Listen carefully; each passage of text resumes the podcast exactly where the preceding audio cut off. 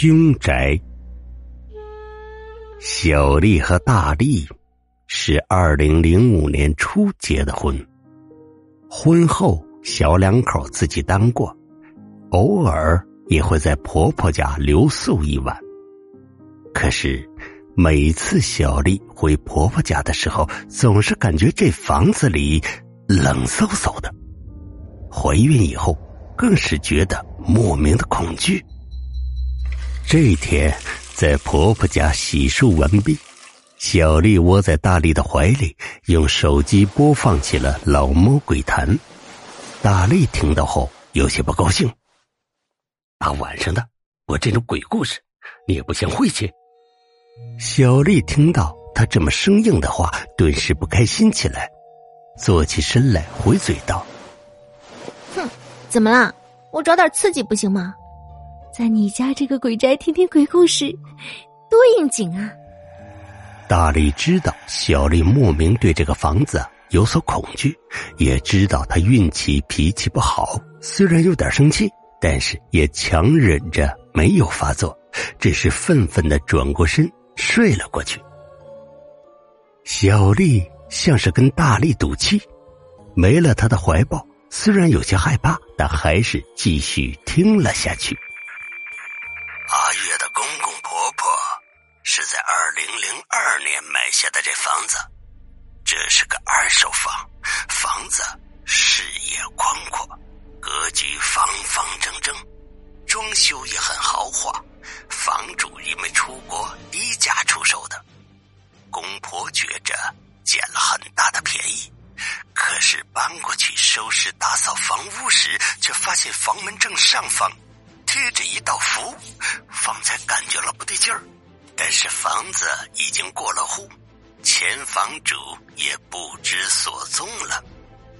经过多方打听，才得知前任房主的儿媳在怀孕期间摔了一跤，大出血，大人孩子都没保住。既然买下了，大家只能认倒霉，纷纷安慰这是个意外。婆婆信佛，为了镇宅，特意去寺里请了观音，家里供着。但是事情并没有完结。二手房，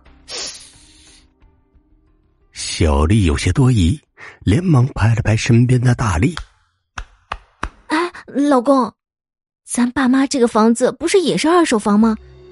你说会不会跟这鬼故事一样？”是出了事儿，然后低价买过来的呀。你能别整那些有的没的吗？睡觉。大力将被子蒙住头，转身打起了呼噜。寂静的夜里，小丽冷哼一声，故意将手机声音调得很大，继续听着。公公经营着一家小公司，效益一直很好。自从搬家后，生意。却一天不如一天，身体健康也出现了问题。当时他才五十出头，后来请了一位大师来到家里敬宅，结果这位大师进屋之后，手上的佛珠突然崩裂，掉了一地。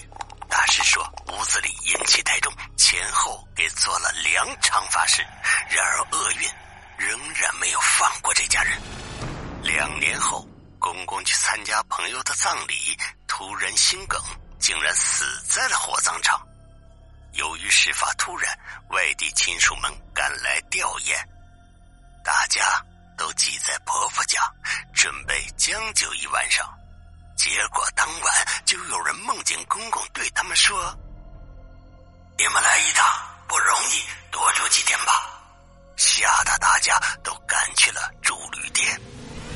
听着电台讲到这里，突然“咚”的一声，客厅里传来一声巨响，随后传来公公的一声惊呼。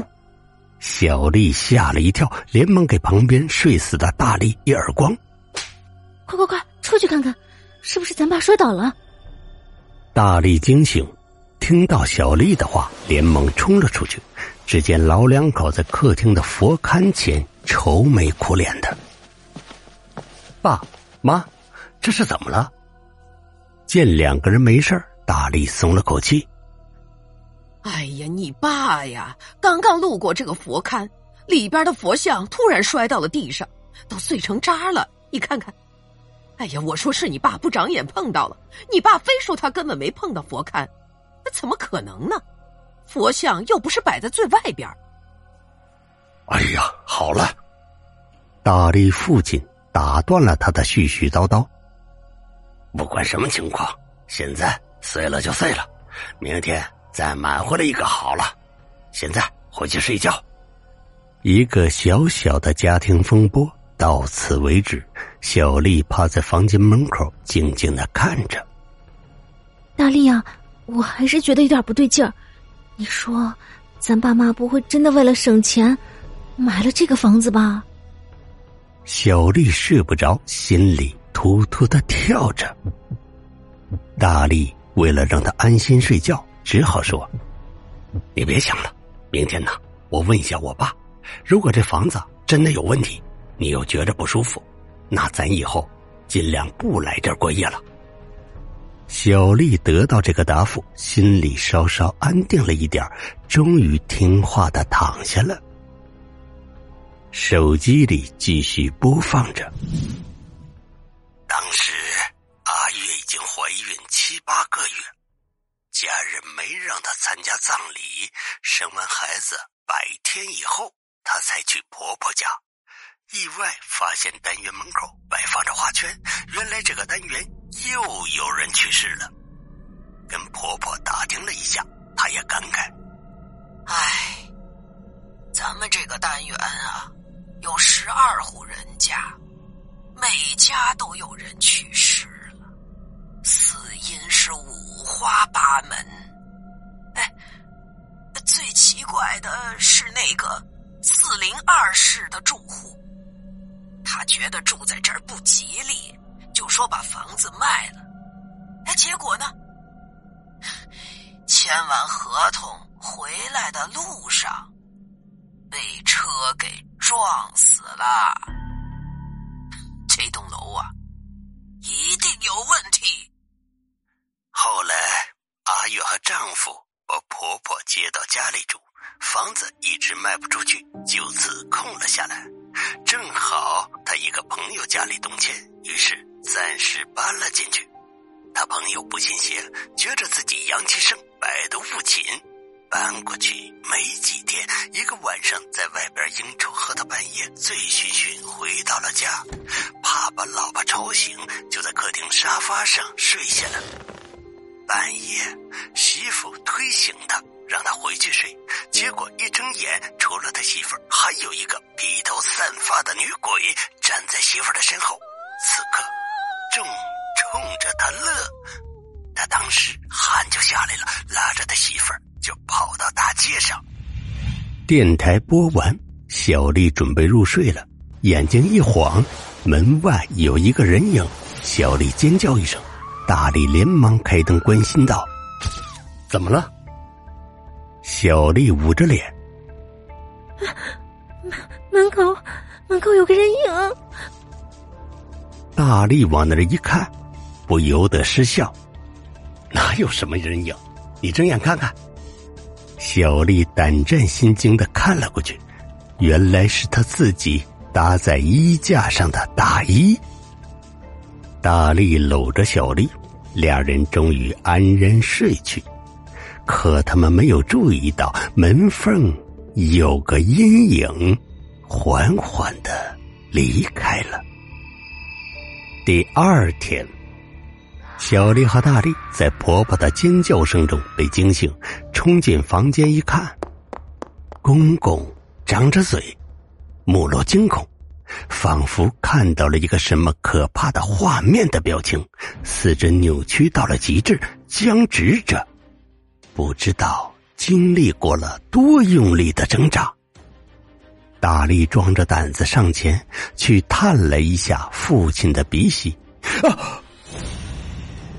大力跌坐在地，哭了出来，指着父亲大喊道：“他死了，爸爸死了！”小丽捂住了胸口，联想到昨天灵异电台的故事，喃喃自语道：“这个房子，这个房子绝对不对劲儿。公公平时身体健康，怎么会以这么恐怖的方式猝死？料理完丧事之后，大力在确认过这个小区真的发生过多起命案，所以房价比周围都便宜之后，坚决带着母亲搬了家。据说这之后，这个小区还在陆陆续续发生着各种横死的案件。但小丽一家人很有默契的，再也没有提起过那个房子。